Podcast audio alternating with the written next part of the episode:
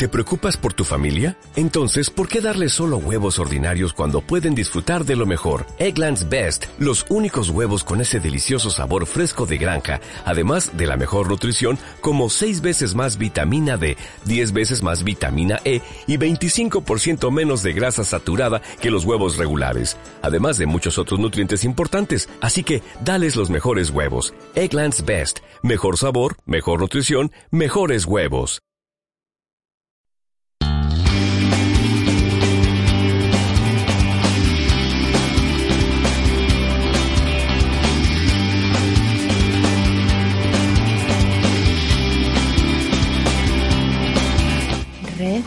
Ecofeminista.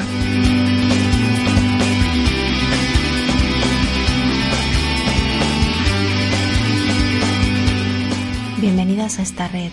una red ecofeminista que busca una transformación, que reflexiona sobre nuestra relación con todos los seres vivos con los que compartimos el planeta, que subraya la necesidad de redefinir lo que somos en tanto que especie en la historia del universo. Hoy contamos en el programa con la voz de Angélica Velasco Sesma, especialista en ética ambiental y la praxis del cuidado para la sostenibilidad y el ecofeminismo, estableciendo la conexión entre el feminismo y los derechos de los animales. Es autora de un libro publicado este mismo año en la editorial Cátedra y que lleva por título Ética Animal, una cuestión feminista la obra es el resultado de varios años de trabajo y hace hincapié en las conexiones entre la dominación y las condiciones de género y de especie. Angélica es actualmente profesora de Ética y Filosofía Política de la Universidad de Valladolid y es secretaria de la Cátedra de Estudios de Género.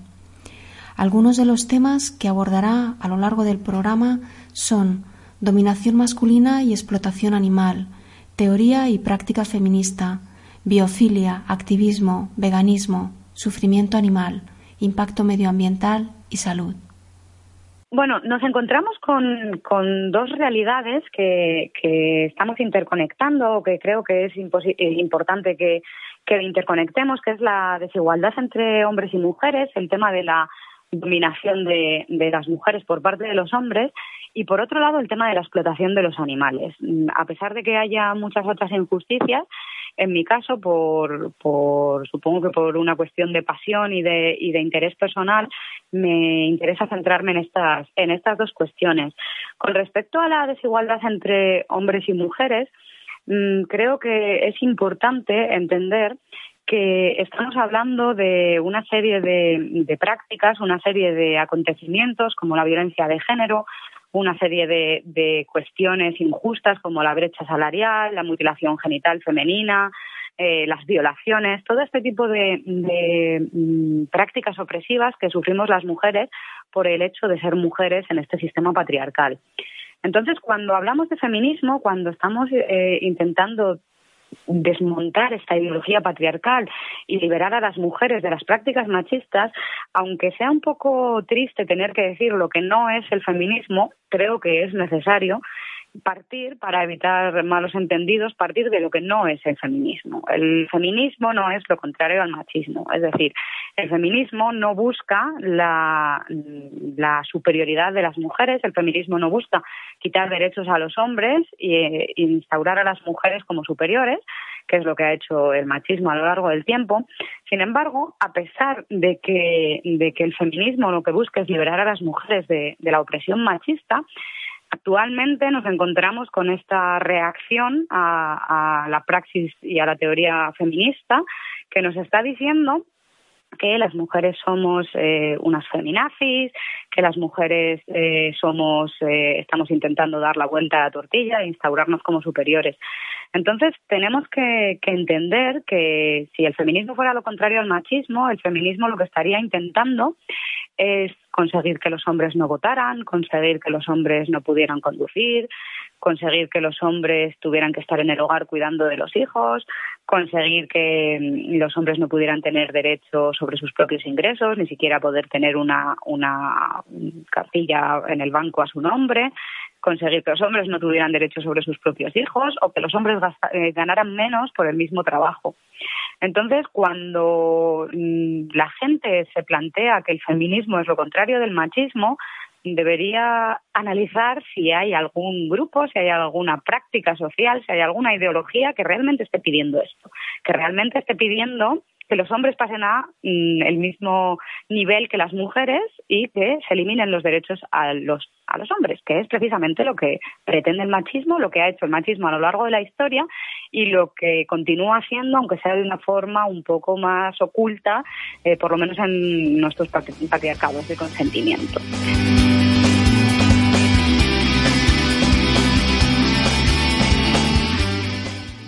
Entonces es necesario tener en cuenta esta cuestión y entender que el feminismo lo que pretende es liberar a las mujeres de esta opresión machista y conseguir la igualdad en derechos y en oportunidades. Estamos hablando de feministas como las feministas ilustradas, que en el siglo XVIII estaban reivindicando que los principios ilustrados de libertad, igualdad, fraternidad se aplicaran a toda la, especie humana, no solo a la mitad de la población, la mitad de, los hombres, y que estaban hablando de esta necesidad de que la salida del hombre de la culpable minoría de edad, como decía Kant,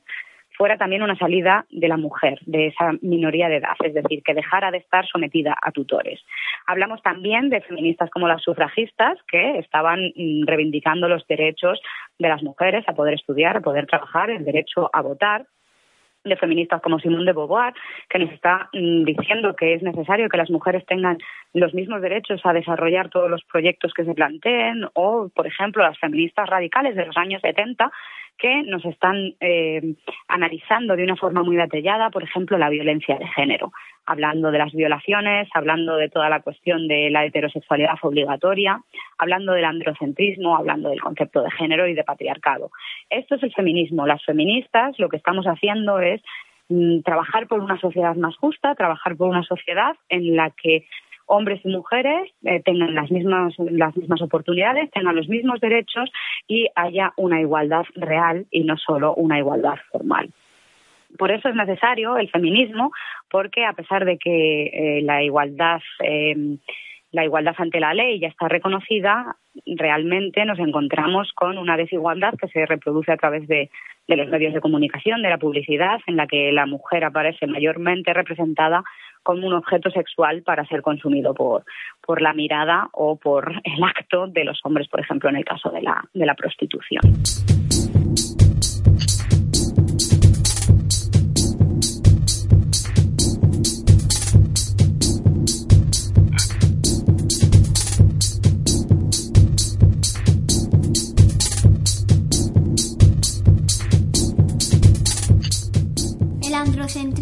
Es el punto de vista parcial masculino que hace el varón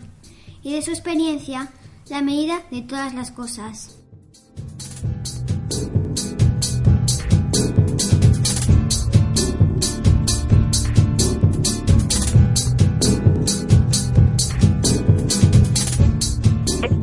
Esta, esta desigualdad, esta injusticia social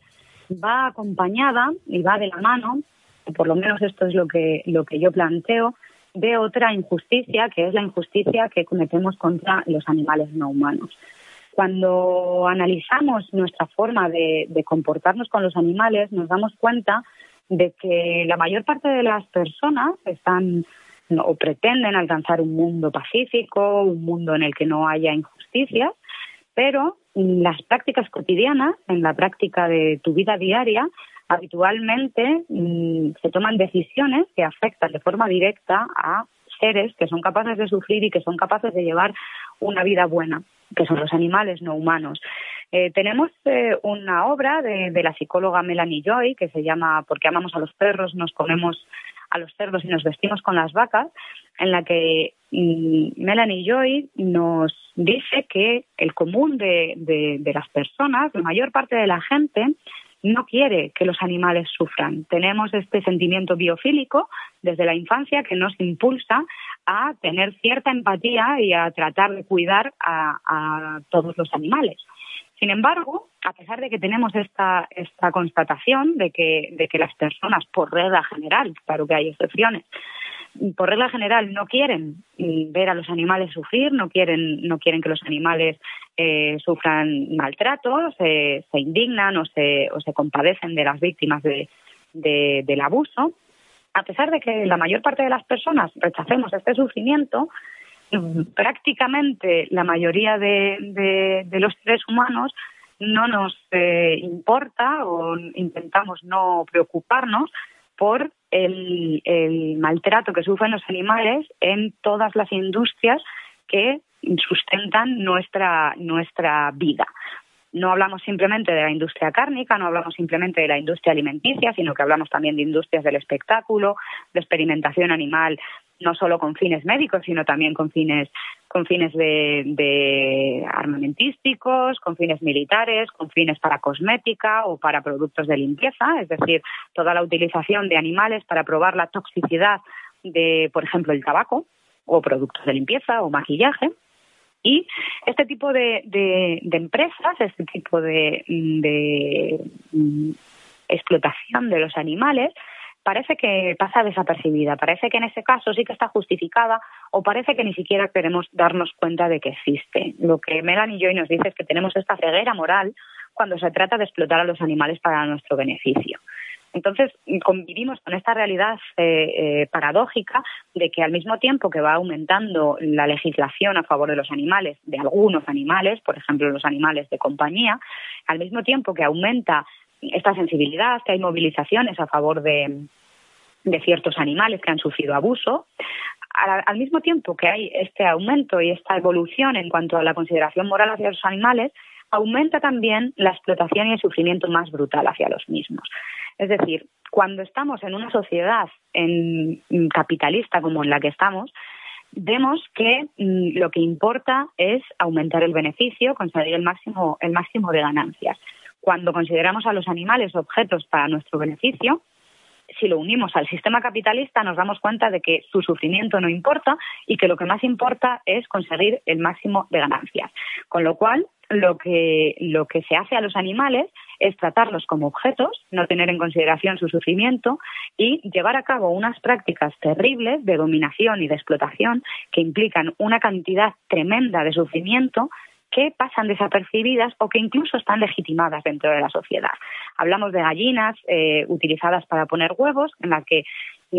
toda su vida la pasan dentro de una jaula con otras ocho gallinas, una jaula diminuta en la que no pueden ni moverse, pasan toda su vida metidas en esta jaula poniendo huevos sin tener mm, ninguna intimidad para poder poner el huevo, sin poder tener espacio para estirar sus alas. De hecho, las jaulas están apiladas unas sobre otras, con lo cual las gallinas que están debajo de, de las jaulas que están por encima mm, están constantemente recibiendo los excrementos de las gallinas que están, que están en la parte superior. Hablamos de las terneras separadas de, de sus madres al poco de nacer, encerradas en, en, cubículos pequeños, inmovilizadas para conseguir que su, que su, que desarrollen anemia, para conseguir una carne más, más tierna. O hablamos de las vacas a la que, a las que inseminan de forma artificial, es decir, violan para conseguir que tengan un ternero, para quitarles su cría y conseguir leche para, para que nosotros y nosotras lo consumamos. Entonces, em, también creo que es necesario hablar de lo que no es el animalismo o el, o el movimiento por la defensa de los animales, porque en, mucho, en muchas ocasiones se considera que las personas que defendemos a los animales somos personas que eh, permanecemos impasibles ante las injusticias que sufren los seres humanos. Y esto es algo que hay que, que hay que desmentir porque ni muchísimo menos consideramos que lo importante por encima de todo o exclusivamente sean los animales, sino que importan también los seres humanos, precisamente porque consideramos que no debería haber una desigualdad, estamos defendiendo la necesidad de que el respeto y la empatía se extiendan tanto a seres humanos como a seres no humanos.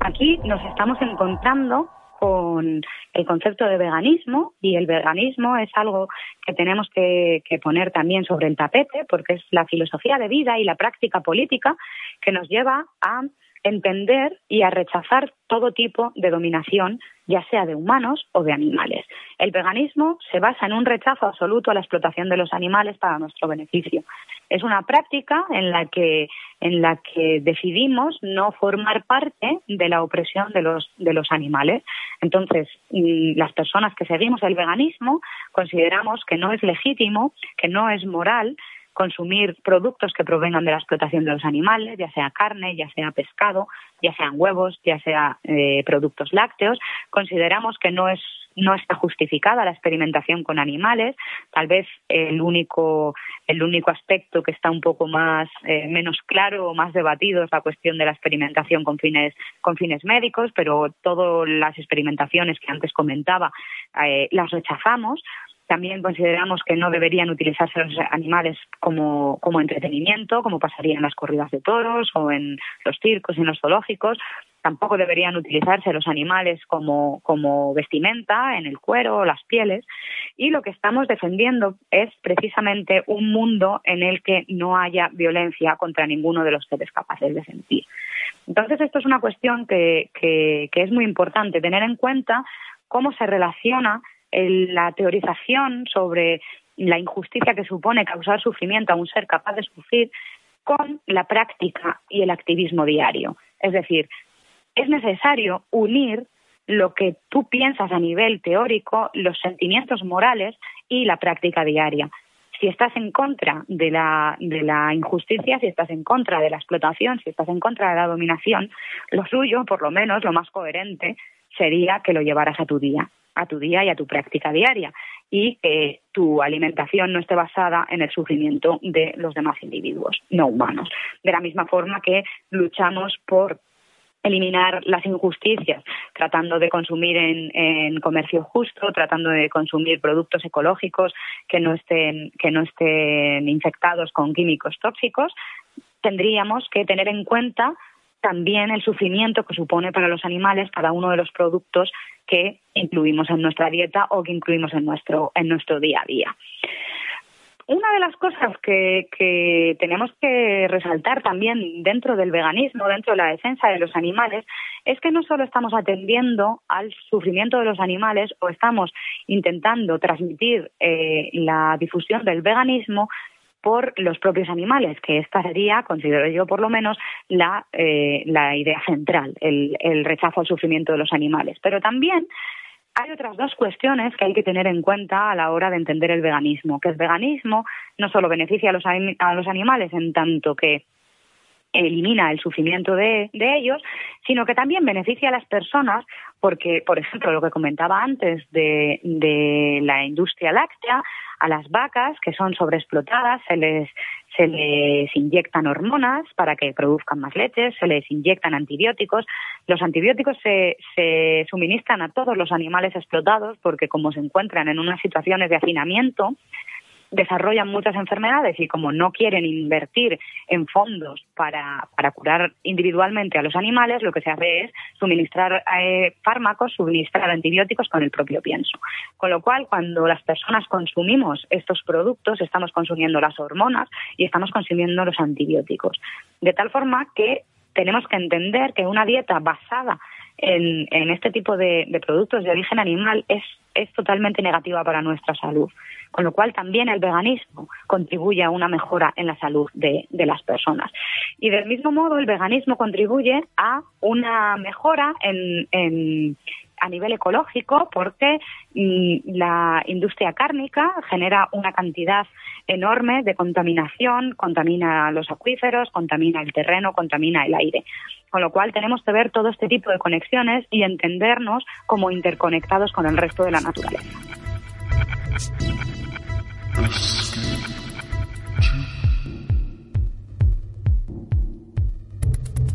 Precisamente esta idea de, entender que somos parte de la naturaleza, de entender que somos también animales, es una de las ideas fundamentales del ecofeminismo.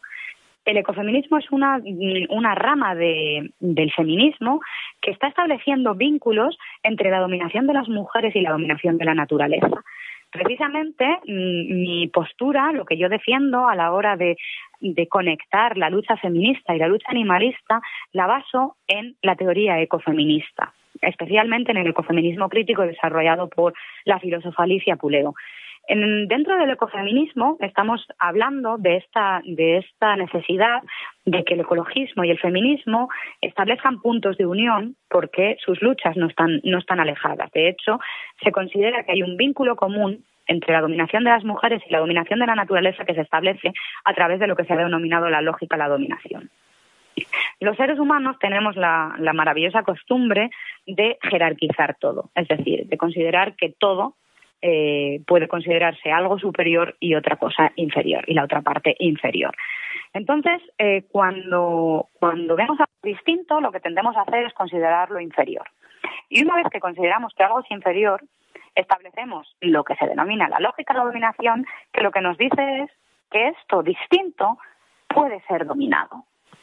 Entonces, esta lógica de la dominación, según establece el ecofeminismo, es la lógica que justifica todos los sistemas de opresión. Hablamos del racismo y entendemos que las otras razas se consideran distintas,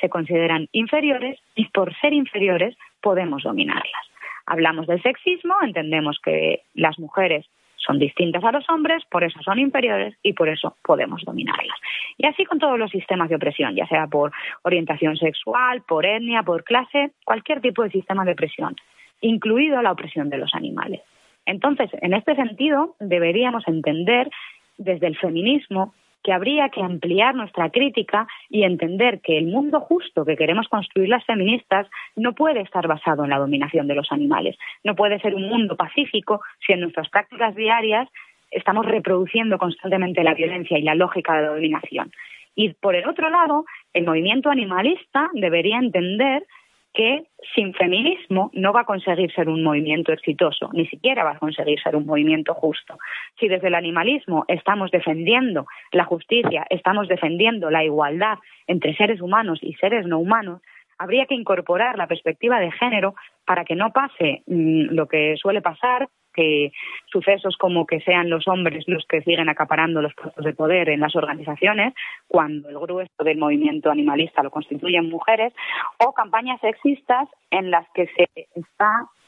constantemente empleando la sexualización de las mujeres para llamar a la compasión hacia los animales. Entonces, lo que yo estoy planteando es la necesidad de unir estas dos luchas, de establecer puntos de contacto, de incluir una perspectiva dentro de la perspectiva eh, del otro movimiento dentro de, la perspectiva propia, de entender que el feminismo tendría, o esto es por lo menos lo que yo defiendo, que establecer esta vinculación y trabajar también por la justicia interespecífica y el movimiento a favor de los derechos de los animales tendría que ser un movimiento feminista como tendrían que serlo, por supuesto, todos los movimientos sociales. Entonces, precisamente, esto es lo que yo, lo que yo planteo, lo que considero que, que debería, por lo que considero que deberíamos estar trabajando, que es por lograr un mundo en el que no haya sufrimiento, por lograr un mundo coherente con los principios de respeto y de empatía y lograr un mundo en el que los animales no aparezcan como cuerpos comestibles y las mujeres no aparezcan como, como cuerpos sexualizados para el consumo del hombre. Y bueno, esto es todo lo que creo que puedo aportar por el momento.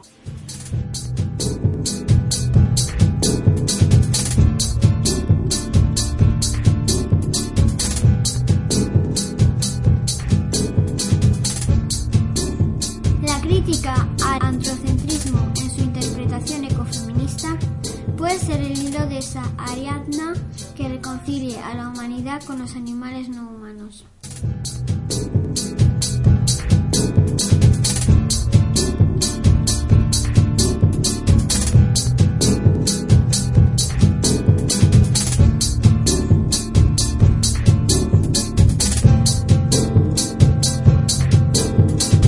Gracias Angélica por esta labor que desarrollas con pasión y de corazón. Gracias por formar parte de esta red con deseos de cambio. Gracias a Isbel y al grupo Iluminados por Ana y los Lobos. Y gracias a vosotras, compañeras. Abrazos y hasta pronto.